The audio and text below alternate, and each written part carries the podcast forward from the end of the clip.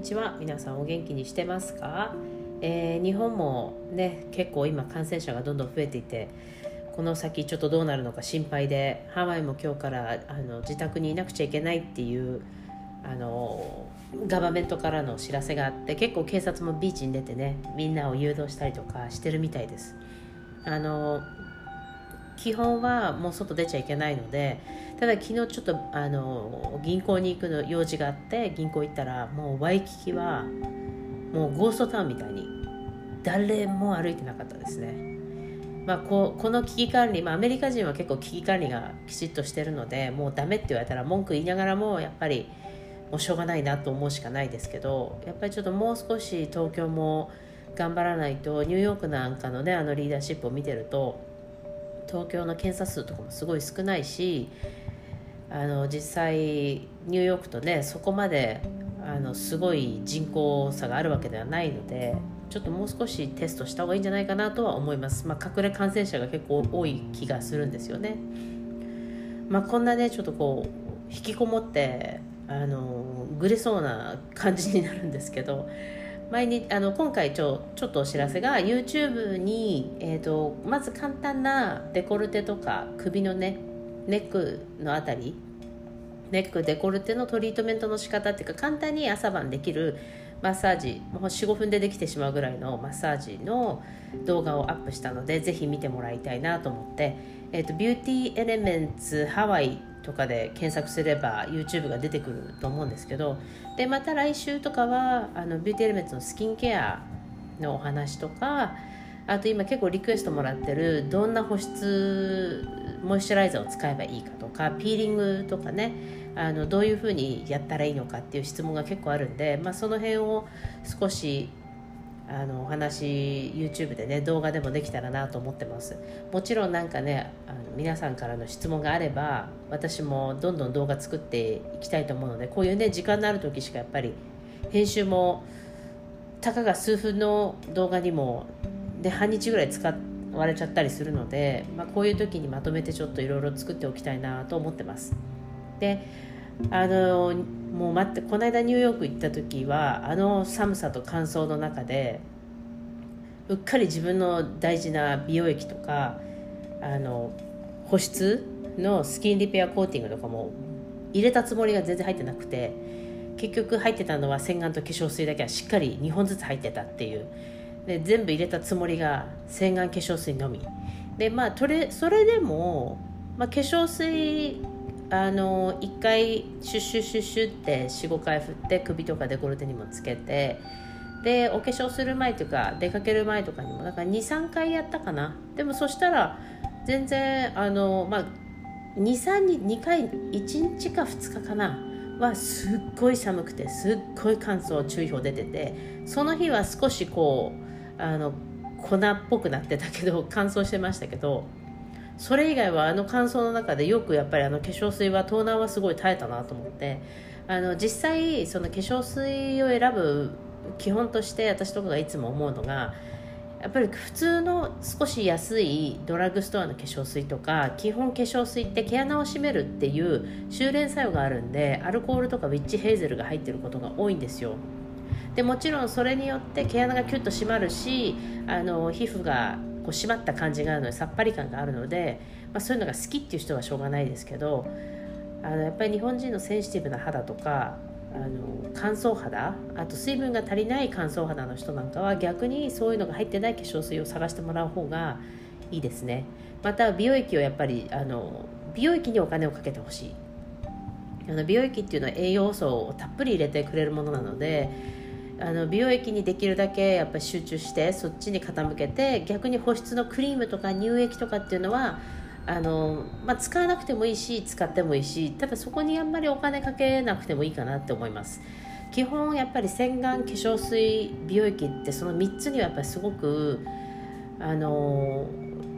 お金を使ってもらうか、まあ、いいものを選んでもらう。シンプルで少し安くてもいいものを選んで使ってもらいたいなと思いますね。あの化粧水はきちっと裏を見てイングリデンツを見てまずアルコールがやっぱり入ってないもの。ノンアルコールのものを使った方がいいです。アルコールフレグランスっていうのはやっぱり長期で使っていくと肌の強い人はいいですけど少しやっぱりセンシティブな人敏感な人はフレグランスアルコールでやっぱりあのセンシティブにもっとなりやすくなる。あとは急に体調とかホルモンとかの変化があった時にいきなりその化粧水とか、まあ、スキンケアが使えなくなるっていうなんかこうな今まで大丈夫だったのになんでっていうことがよく起こります。で一気に何も使えなくなるっていう例もやっぱり何何例か私も見てきてるのでで保湿よく聞かれるんですよ。保湿のクリーム何がいいですかって。あの今度あのまあ、どういう保湿剤がいいのかっていうことをちょっと、ね、ビデオ化できたらいいなと思ってるんですけど下手になんか別にすっごい寒いあの乾燥がめっちゃすごい人とことかあと、まあ、お家が常にセントラルエアでもう暖房冷房が自分でコントロールできないとかそういうところに住んでない限りは本当にちょっとのモイスチャライザーでいいと思います。基本私は使ってないんですね。セラミドの保湿美容液のみで使ってるんですけど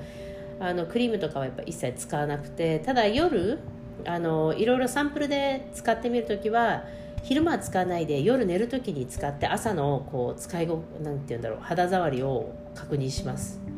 なのでもう絶対に保湿を買わなくちゃいけないっていう私はそういう派ではないのでできればえー、洗顔化粧水美容液にあのなんて言うんだろうの方を買ってもらって保湿はもう本当に何かあった時用に置いとけばいいみたいな。またはネックデコルテあたりをやっぱりしっかり保湿しといてもらった方があのいいかなと思います。あの化粧水は私結構頻繁に使ってて多分あのビューティーエレメンツの化粧水、えー、120ml でまあそんな大きくはないんですけどこれ1本で終わる時も結構多いのであの時間がない時とかちょっと面倒くさいなと思う時とかすぐに出なくちゃいけない時っていうのはもうこの化粧水1本にしちゃってる時もあるしだからこの化粧水月に2本ぐらい多分出ちゃいますね結構。でこれであの十分十分保湿できる。で私パパイヤが基本的にあのパパイヤマンゴーパイナップルココナッツがダメなんですけどあのパパイヤの extract のその一番アレルギーにならない部分パパイヤを食べるとかダメなんですよ。でパパイヤの結構あの extract じゃなくてパパイヤ石鹸とかあのパパイパパパイヤのクリームとかあの extract じゃなくてもう main ingredients がパパイヤっていうのはもうやっぱりちょっと荒れちゃったりバセリンも荒れちゃったりするんで唯一どうしても肌が調子が悪い時はあのベジタブルグリセリンを使ったりとかあとマスクを自分で食べ物から使ったりあのお米からホワイトライスパウダーとか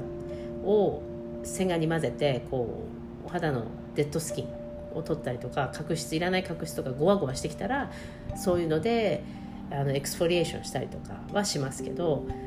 基本スキンケアは本当シンプル本当にシンプルにした方がいいと思います。あの自分の自己再生力肌の自己再生力っていうのをやっぱり常にアップしてあげないとあのお肌が甘えちゃう。だからたまにお肌に何もつけないで寝れる時もありますしあとはまあ逆にきちっとピーリングして保湿してってこうなんかお肌にやっぱりたまに刺激を与えてあげる。お肌がやっぱり自分でそのセラミドとか保湿の成分を出すっていうナチュラルモイスチャライズファクターっていうんですけど自分で保湿を出す力をきちっとあの養っといてあげないとあんまりアンチエイジングとかいろいろ使って甘やかしてると本当に後が大変だなと思います。もちろんね常にレーザー行ったりフェイシャル行ったりいろんなケアを常にしてる方たちはいいんですけどやっぱりホームケアだけでねできるだけ美肌を保とうと思うと本当にシンプルな方がいいしあんまり高いものにこうお金をかけてキープできないと、ね、やっぱりそこですごい甘えてしまって安いものになった時にこんなスキンケアじゃもうお肌全然あのオイル出せないとか言ってお肌が complain するような形になっちゃうのでできれば最初からお肌あんまり甘やかせすぎない。ただあの夜だけとか週に23回だけしっかりと保湿するとかシートマスク使うとかあと、まあ、毛穴をしっかり毛穴の汚れをしっかり出すそのディープクレンジング用のマスクをしたりあのクレイマスクとかそういうものであの日頃のこう毎日毎日同じで全然合ってる人はそれでいいと思うんですけどあのやっぱりこうアップダウンがあるのでホルモンバランスのあの生理前はしっかり保湿する。であの生理前だなと思ってちょっと肌が荒れ始めるなと思ったらきちっとディープクレンズして保湿をしっかりしてあとはもうシンプルにケアしていく。で生理が終わる頃ってやっぱりまた今度デッドスキンって言って角質がどんどん浮き上がってきますからその頃には逆にあの生理が終わってからピーリングをしてとか終わりがけの時にピーリングとかそのディープクレンズのマスクをまたやってしっかりシートマスクとかもあのクリームで保湿してあげるとかっていうそのあのメリハリが多分ね1ヶ月の中であった方がいいと思います。あの中にはお肌がすごい頑丈で、まあ、何を使っても荒れないし別に何でもいいのよねっていう人もやっぱり中にはいます。本当羨ましいなと思うんですけどあのやっぱりシミのね薄くなったり濃くなったりってホルモンバランスでだいぶ変わったりとかあと便秘だったり腸のあの調子が悪いとかっていう時はシミがすごい浮き出てきたりほうれい線が浮き出てきたりやっぱり疲れがこう顔に出てきたりあのやっぱ内側からの美容もすごく大事になるのでぜひあのまずお腹の中から、まあ、大腸は第二の脳っていうしあの瞑想神経が走ってるので本当にあの大腸がいろいろコントロールして体をコントロールしてると思ってもいいぐらい。あのいろいろ飛びますけど今日。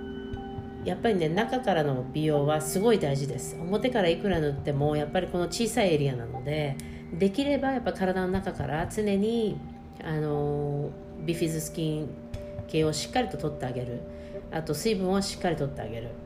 で水分がねお水が飲めないっていう方もいると思うんで、まあ、そういう方はレモンを絞ってアルカリ性に最強のアルカリ性にして水分を一気に取ってあげる。やっぱり朝起きて水分を取って腸を動かしてあげる。あとはストレッチをする。寝る前にも一回体のストレッチをしてあげる。やっぱりあの立ってたり座ってたりすると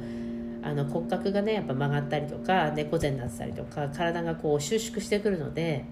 きちっと硬い床の上で、まあ、ヨガマットとかタオルを引いてしっかりと体を一回ストレッチしてあげる。リセットしてあげるっていうのはすごい大事です。朝も夜も。あのそれだけでもだいぶ違うしあと筋肉を伸ばしてあげる。ゆっくり伸ばしてあげる。あのジムに行くとかしなくても十分できることなのであの気が付いたら、ね、筋肉トレーニング家でやるとかキッチンでお湯が沸くまでの3分ぐらいをスクワットするとかでそういうこといろいろできるので、まあ、少し気が付いた時にやってあげて自分のケアミーケアっていうのをしっかりやってほしいなと思います。あのまあこれは予告なのであの来週再来週ぐらいポンポンポンってこう動画が少しずつねアップできればいいなと思うのであのメールでもいいですしインスタからでもいいですしもちろん YouTube からメッセージもらってもいいですしあのぜひなんかこうこういう企画やってくださいとかこういうビデオも作ってくださいっていうのを徐々に作っていきます。ただ今ちょっと商品が必要なものとか自分で試さなくちゃいけないものっていうのはあの少し時間もらって今こんな状況で発送もね遅れてたりするので到着次第すぐにあの商品の紹介とかはあの他のドラッグストアの商品の紹介とかはどんどんしていきたいと思います。なので皆さんからのアイデアも待ってますのでよろしくお願いします。Stay home, stay safe.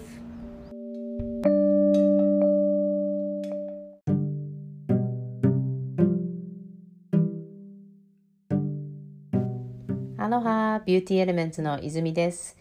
ポッドキャストご視聴いつもありがとうございます。えこれからね、できるだけやっぱり皆さんに情報を提供してアップしていきたいと思いますので、今後ともよろしくお願いします。